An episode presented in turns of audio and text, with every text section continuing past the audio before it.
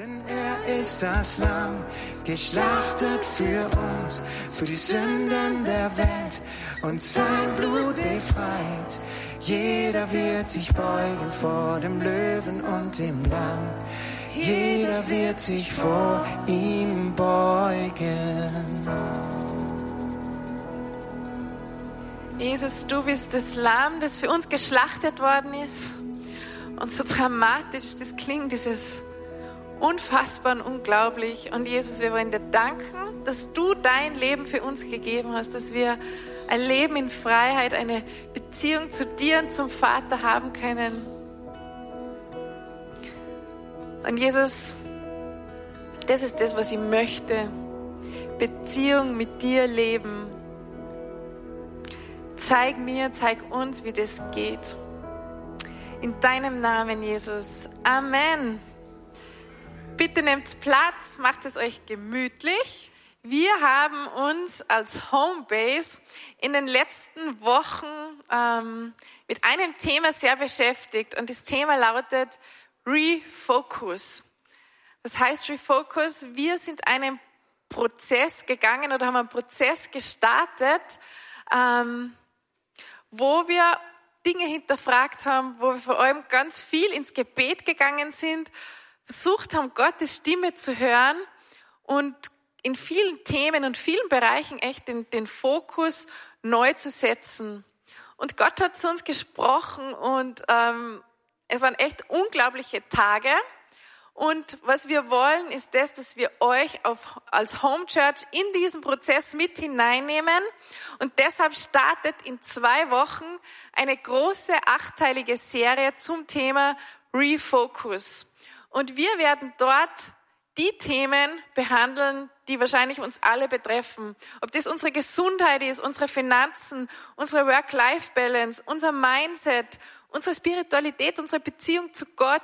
All diese Dinge werden wir in dieser achteiligen Serie uns anschauen und versuchen wirklich einen Refocus zu setzen. Und jetzt schauen wir, ob das funktioniert. Wir haben einen Trailer vorbereitet und diesen möchte ich jetzt abspielen. Die letzten 17 Monate waren für mich persönlich einfach extrem anstrengend. Alles war so ungewiss, Beziehungen haben darunter gelitten und man war irgendwie so total eingesperrt. Vielleicht war es so wie bei mir, die Krise hat mich im Großen und Ganzen, Gott sei Dank, nicht so sehr betroffen. Aber wenn ich genau hinschaue, dann fällt mir auf, ich bin in dieses Jahr zum Beispiel total antriebslos, motivationslos, völlig leer reingestartet. Normalerweise kenne ich mich. Ich habe diese Lass uns die Welt retten Mentalität. Und irgendwie ist die gerade voll auf Pause gestellt. Und deshalb lass uns gemeinsam losstarten. Überlege vorher, was kannst du loslassen? Wovon musst du dich noch verabschieden? Und dann stell dir die Fragen, was möchtest du wieder aufnehmen? Wo möchtest du wieder anknüpfen? Was war gut? Und das alles ist Refocus. Sei dabei, live oder online, bei uns im Sunday Morning Salzburg ab 5. September. Wir freuen uns auf dich.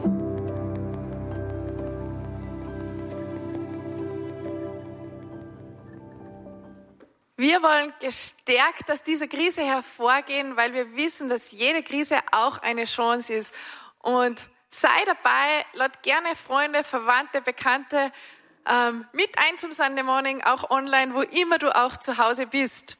Nähere Infos gibt's dann nächsten Sonntag. Und wenn du allgemein unsere News immer abgedatet werden möchtest, dann registriere dich gern für unseren Newsletter auf www.home-church.tv und du wirst immer up to date sein. Jetzt darf ich der Biene das Wort übergeben.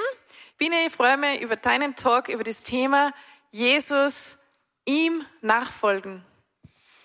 Danke, liebe Lisa. Ich freue mich auch, hier zu sein heute und über ein Thema zu sprechen, das mich persönlich ähm, ja sehr berührt und auch ein Herzensthema für mich ist, nämlich Jesus nachzufolgen. Dieses ganze Thema Jüngerschaft ist ein Herzensthema von mir und ich freue mich, das heute mit euch zu teilen. Ich möchte ähm, anfangen mit einer kleinen Anekdote. Und zwar, da sitzt ähm, ein Mann im Internetcafé und Jesus sitzt neben ihm im Internetcafé. Und da sagt der Mann zu Jesus, Da sagt der, ja, da sagt der Mann zu Jesus, ich habe 1300 Follower. Und Sie? Und Jesus sagt, zwölf. Ja, ich möchte dich mitnehmen auf einen kleinen Gedankenausflug. Und zwar stell dir vor, es ist ungefähr vor 2000 Jahren und du sitzt in einem Boot auf dem See.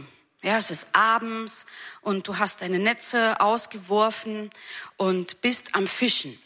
Und es dämmert langsam und überall, so neben dir, gibt es noch ganz viele andere Boote, die dort sind und überall hört man so leise, leise Stimmen sprechen, die mal lachen und mal leiser sind, mal lauter sind. Aber insgesamt ist eine sehr ruhige Atmosphäre. Und du selbst, du denkst gerade über dein Leben nach und denkst, ja, ähm, das Fischen, das ist schon eigentlich ganz schön, aber irgendwie gibt es da nicht noch mehr im Leben? Gibt es da nicht noch mehr in meinem Leben? Und während du darüber nachdenkst, hörst du, wie plötzlich jemand deinen Namen ruft. Ganz weit draußen vom Ufer. Und er ruft, komm und folge mir nach. Und du schaust dich um und denkst dir, wer ist denn das? Ich habe keine Ahnung, wer das steht und wer mich da ruft. Und du kannst denjenigen noch nicht mal so richtig erkennen. Aber irgendwas passiert in deinem Herzen. Irgendwas passiert da in dir. Und die Frage ist jetzt, was tust du?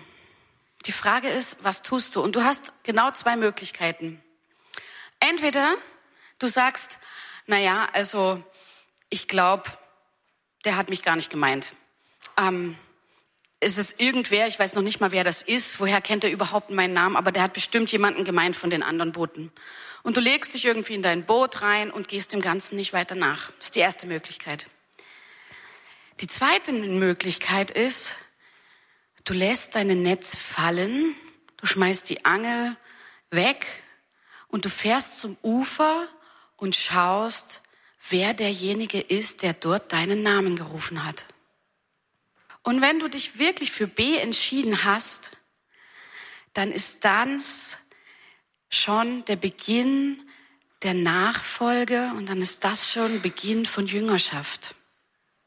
Nachfolge beginnt meist nicht damit, dass Jesus am Ufer steht und deinen Namen ruft. Und er, sie beginnt meistens auch nicht damit, dass Jesus dir im brennenden Dornbusch über den Weg läuft, ja, oder irgendwie ähm, übers Wasser dir entgegenkommt. Damit beginnt Nachfolge meistens nicht. Es gibt viele Menschen, gerade in der muslimischen Welt, die Erfahrungen gemacht haben damit, dass Jesus ihnen irgendwie begegnet ist im Traum. Aber das passiert nicht immer. Meistens ist es ein ganz kleiner Ruf und eine ganz kleine, ja, Stimme vielleicht, eine unhörbare Stimme, manchmal eine innere Stimme. Und wenn wir uns dieses Beispiel anschauen, dann ist das erste, dass Nachfolge immer mit einer Sehnsucht beginnt. Nachfolge beginnt immer mit einer Sehnsucht. Und zwar nach ein, mit einer Sehnsucht, die irgendwie mehr, mehr will als das, was die Welt bieten kann. Und in dieser Sehnsucht steckt gleichzeitig die Sehnsucht Gottes auch nach dir. Und das Ganze ist meist so ein kleines Anklopfen, so ein kleines Antapsen von Jesus, der an deine Tür klopft so wie es dort heißt in der Offenbarung, siehe, ich stehe an der Tür und klopfe an. Wenn jemand meine Stimme hört und die Tür öffnet, zu dem werde ich hineingehen und mit ihm essen und er mit mir. Und vielleicht kommt es dann noch zu mehr in deinem Inneren, dass du vielleicht so ein Kribbeln spürst im Bauch, ja, dass du irgendwie ähm, eine Freude empfindest, vielleicht sogar eine Begeisterung, sagst, boah, da ist irgendwas und ich will diesem nachgehen. Also eine Sehnsucht, die da ist. Denn das Zweite, was dann dazu kommt und was du brauchst, ist nämlich die Bereitschaft, die Bereitschaft einfach auf diese Sehnsucht zu antworten.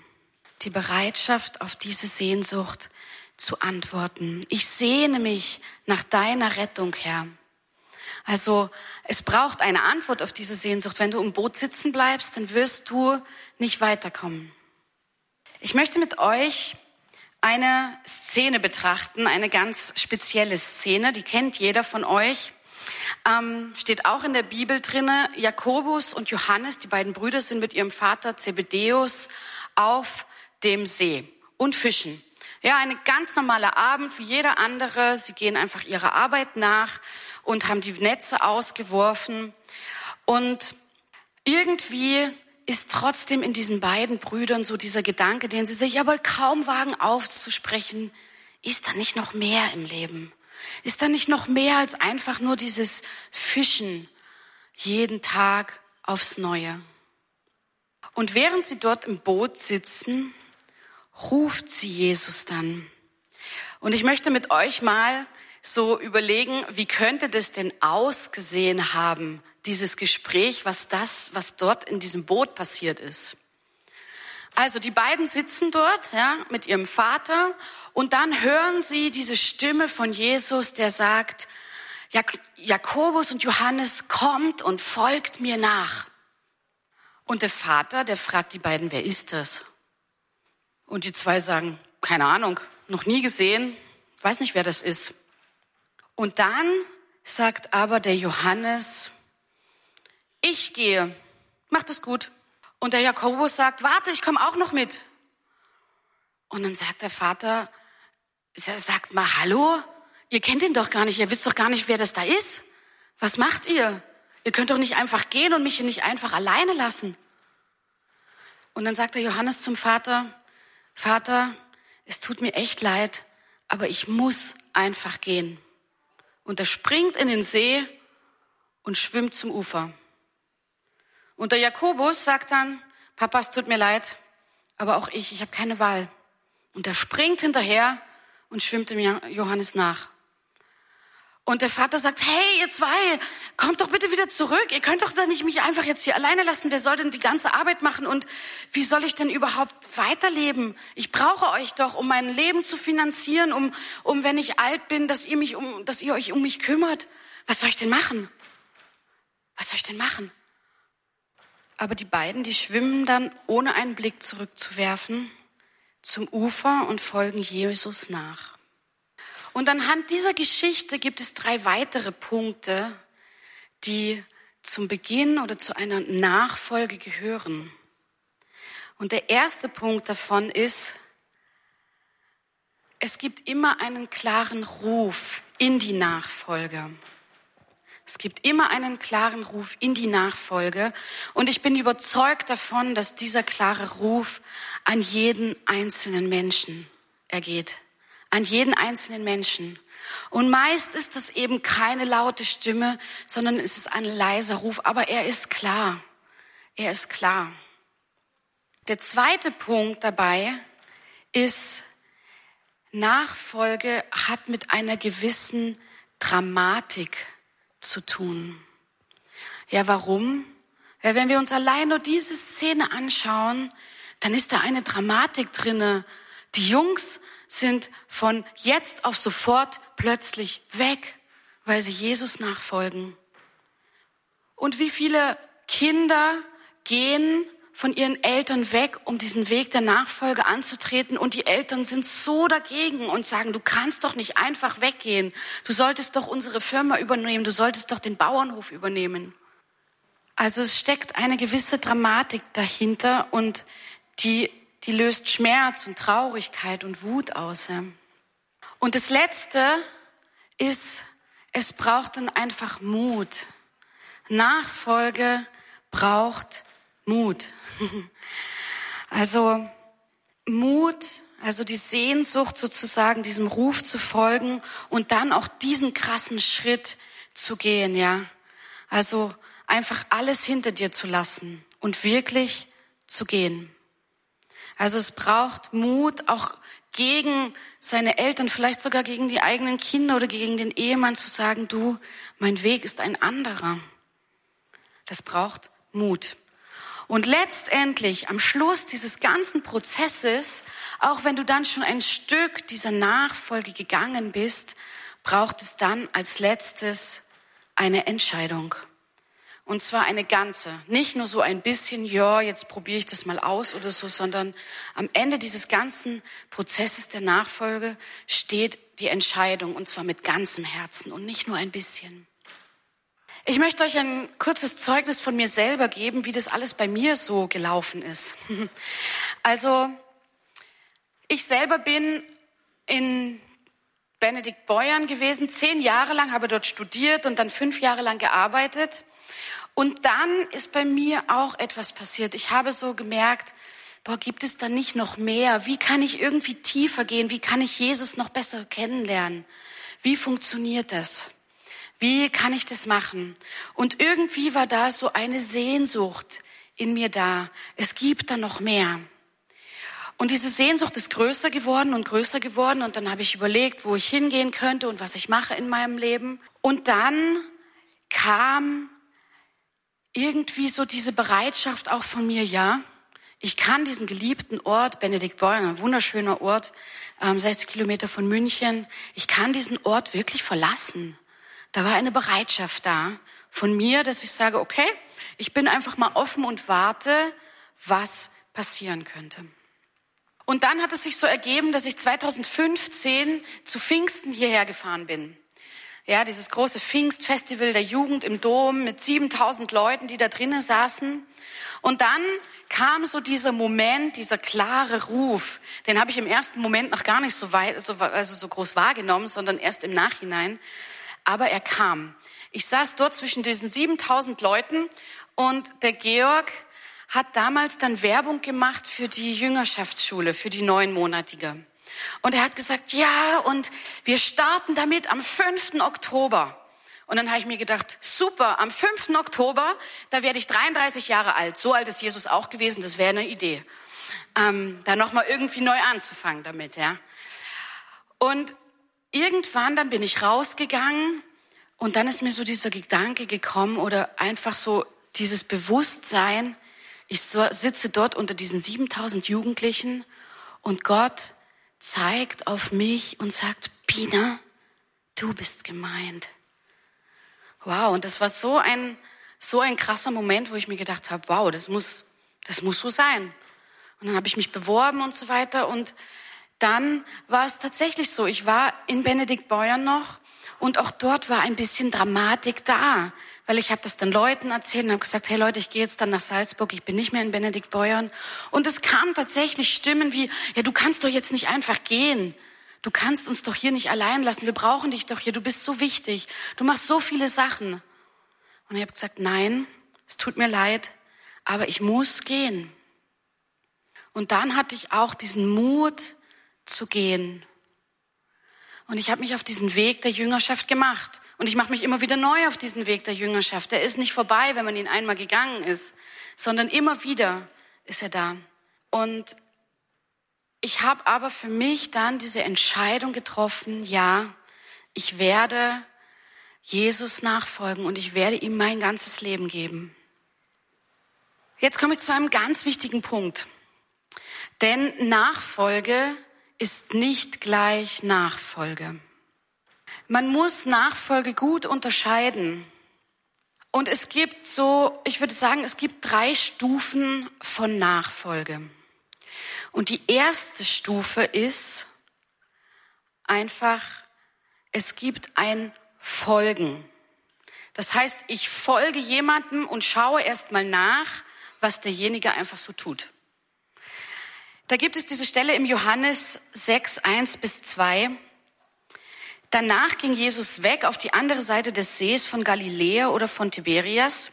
Und es folgte ihm eine große Volksmenge, weil sie die Zeichen sahen, die er an den Kranken tat.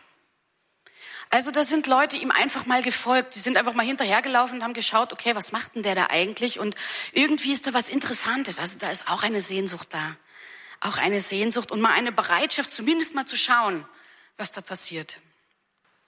Es gibt dann eine Stufe, die weitergeht.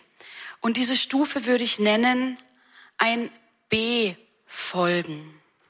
Also es gibt ein B-Folgen. Das heißt, ich tue das, was in der Schrift steht, ich halte mich an die Gebote, weil ich irgendwie erkannt habe, das macht Sinn, das ist gut, das braucht's irgendwie. Und da gibt es diese Stelle, Matthäus 19, 16 bis 22.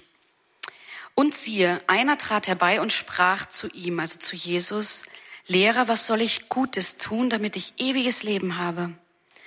Er aber sprach zu ihm, was fragst du mich über das Gute? Einer ist der Gute. Wenn du aber ins Leben hineinkommen willst, so halte die Gebote. Er spricht zu ihm, welcher? Jesus aber sprach, diese.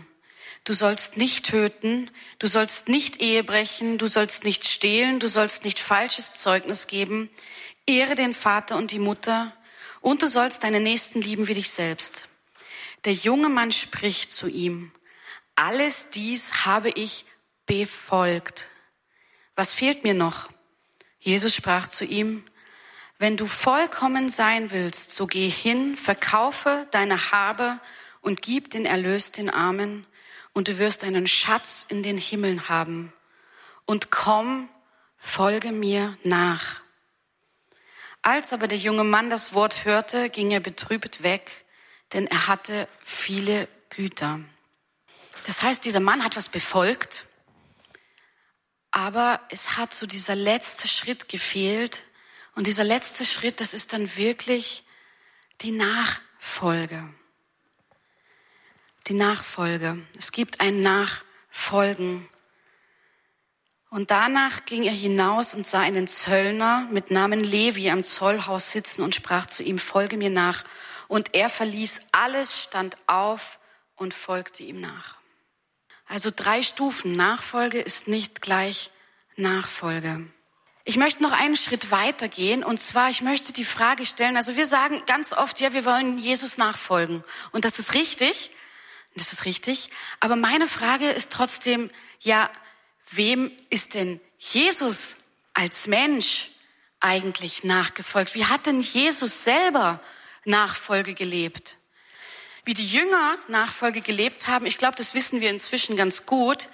Ähm, denn die Jünger haben kurz zusammengefasst einfach versucht, immer das zu tun, was Jesus getan hat. Also sie haben geschaut, wie Jesus gehandelt hat und sie haben genauso gehandelt. Und zwar nicht nur äußerlich, sondern auch innerlich. Es geht nicht nur ein äußeres Handeln wie den Armen dienen, wundervoll bringen, sondern auch ein inneres und das ist so wie lieben, barmherzig sein und so weiter. Und die spannende Frage ist, wie hat Jesus Nachfolge gelebt? Und ich glaube, es gibt zwei ganz wichtige Aspekte. Und der erste davon ist, alle Nachfolge, die Jesus gelebt hat, fließt aus der liebenden Beziehung zum Vater und alles findet seine Erfüllung in dieser Beziehung zum Vater. Also das, was Jesus vor allem gemacht hat, ist dem Vater nachzufolgen. Und da heißt es nämlich in Johannes 17, 22 bis 23, und die Herrlichkeit, die du mir gegeben hast, habe ich ihnen gegeben, dass sie eins seien, wie wir eins sind. Ich in ihnen und du in mir. Dass sie in eins vollendet seien, damit die Welt erkenne, dass du mich gesandt und sie geliebt hast, wie du mich geliebt hast. Und der zweite Punkt, den Jesus gelebt hat, wie er Nachfolge gelebt hat, ist, dass er radikal den Willen des Vaters getan hat. Also er hat immer und in jeder Situation seines Lebens das getan, was der Vater getan hat. Oder das, was der Vater gewollt hat. Er hat ständig seine Stimme gehört. Er war ständig mit ihm in Kontakt und er hat radikal den Willen des Vaters gelebt. Er hat radikal das gemacht, was Gott ihm gesagt hat, was der Vater ihm gesagt hat. Und das ging bis in den Tod. Vater, wenn du willst, nimm diesen Kelch von mir weg. Doch nicht mein Wille, sondern dein Wille geschehe. Und wie hat das Jesus umgesetzt? Ganz einfach, er hat Gott, seinen Vater, kennengelernt und mit ihm 30 Jahre lang Intimität gelebt. Wir würden dazu sagen, das ist diese erste Säule der Jüngerschaft, das Vaterherz Gottes kennenlernen. Das zweite ist, dass er sich selber kennengelernt hat und erfahren hat, wer er selber ist. Da sind wir bei dem ganzen Thema Identität. Auch Jesus hat erst erkennen müssen, wer er ist. Der dritte Punkt ist Stimme Gottes hören. Also mit Jesus reden, in Beziehung sein mit ihm. Also er hat sich mit seinem Vater immer wieder unterhalten. Und schließlich, er hat getan, was der Vater ihm aufgetragen hat. Also diese totale Hingabe, ja, dieser totale Gehorsam bis in den Tod hinein. Und das nennen wir Lordship. Also er ist der König, er ist der Herr in meinem Leben. Und ich will den Willen des Vaters radikal leben. Das alles ist Nachfolge. Das alles ist Nachfolge. Und was bedeutet das jetzt für uns? Das bedeutet für uns, wenn wir Jesus nachfolgen, dann folgen wir natürlich automatisch auch dem Vater nach, denn der Vater und Jesus sind eins. Und sie sind beide im Heiligen Geist in der Liebe vereint. Das Zweite ist, und das ist ein wichtiger Punkt, echte Nachfolge kostet. Echte Nachfolge geht nicht einfach so leicht, geht nicht einfach so leicht. Echte Nachfolge kostet dich was. Denn Jesus ist eigentlich, denn Jesus ist mehr als ein Freund, sondern er ist der Herr. Der dritte Punkt ist, genauso wie Jesus, echte Nachfolge ist totale Hingabe, ist totale Hingabe. Das ist sich auch selber zu verleugnen, sich selber zu vergessen. Und der vierte Punkt und der letzte Punkt, das ist Wandlung und Freude. Wenn du diesen Weg der Nachfolge wirklich gehst mit Jesus, dann wirst du nicht einfach nur ein bisschen Spaß haben, ja, oder es wird vielleicht mal ein bisschen herausfordernd, sondern es wird was in deinem Leben passieren. Du wirst dich selber verwandeln, du wirst heiler werden. Du wirst spüren, dass Dinge in deinem Leben anders werden. Angst ist weniger, Sorge ist weniger. Das heißt nicht, dass du vor allem gefeit bist und nicht auch mal Zweifel da sind, aber es wird sich etwas wandeln und diese Wandlung wird nicht nur auf der Verhaltensebene, also der Befolgen-Ebene sein, sondern es wird wirklich auf einer intensiven inneren Ebene passieren. Du wirst dich ändern, dein Charakter wird sich ändern. Du wirst dich als Person vielleicht ändern. Und es wird Freude sein in deinem Herzen. Zusammengefasst nochmal die Key Learnings von heute. Nachfolge braucht Sehnsucht, Bereitschaft, einen klaren Ruf, kann dramatisch sein und braucht Mut. Nachfolge ist mehr als ein befolgen und ein irgendwie nur folgen. Jesus lebte Nachfolge in der liebenden Beziehung zum Vater und in der radikalen Erfüllung seines Willens. Wenn wir Jesus nachfolgen, dann bedeutet das auch, dem Vater nachzufolgen. Echte Nachfolge kostet. Und Nachfolge heißt Hingabe und führt zu Freude und Wandlung. Und jetzt möchte ich zum Abschluss noch beten. Herr Jesus Christus, ich möchte danken, dass du so sehr in unser Leben sprichst und dass es deine Sehnsucht ist, dass wir dir nachfolgen, und zwar ganz. Ich will dir danken, Herr, dass darin auch diese große Sehnsucht von dir nach uns steckt. Ich möchte dir danken, Herr, für deine Liebe, die du uns schenkst und für diesen klaren Ruf, der an jeden von uns ergeht, und zwar auf seine ganz persönliche Art und Weise.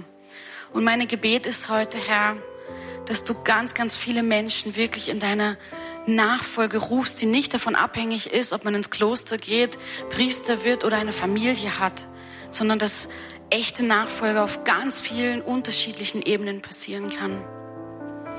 Und ich möchte dich bitten, Herr, dass wir jeden Tag neu wieder unser ganz volles Ja zu dir sprechen und sagen, ja Herr, ich folge dir, ich will befolgen, was du tust, aber ich will dir vor allem nachfolgen in allem, was du bist, in der Liebe, in der Barmherzigkeit, im Gehorsam.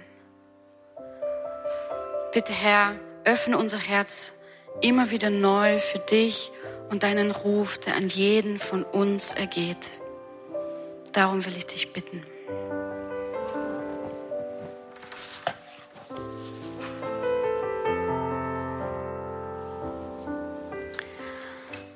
Herr Jesus Christus,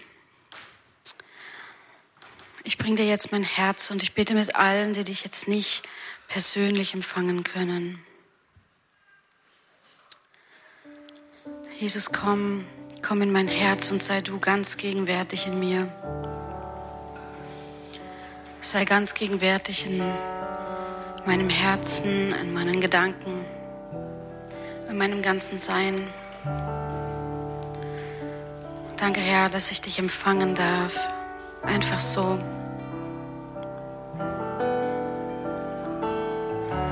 Ich vertraue dir und ich möchte nachfolgen. Du kennst mein Herz, Jesus, du kennst meine Sehnsucht nach dir. Und ich danke dir, dass du diese Sehnsucht auch mit mir teilst.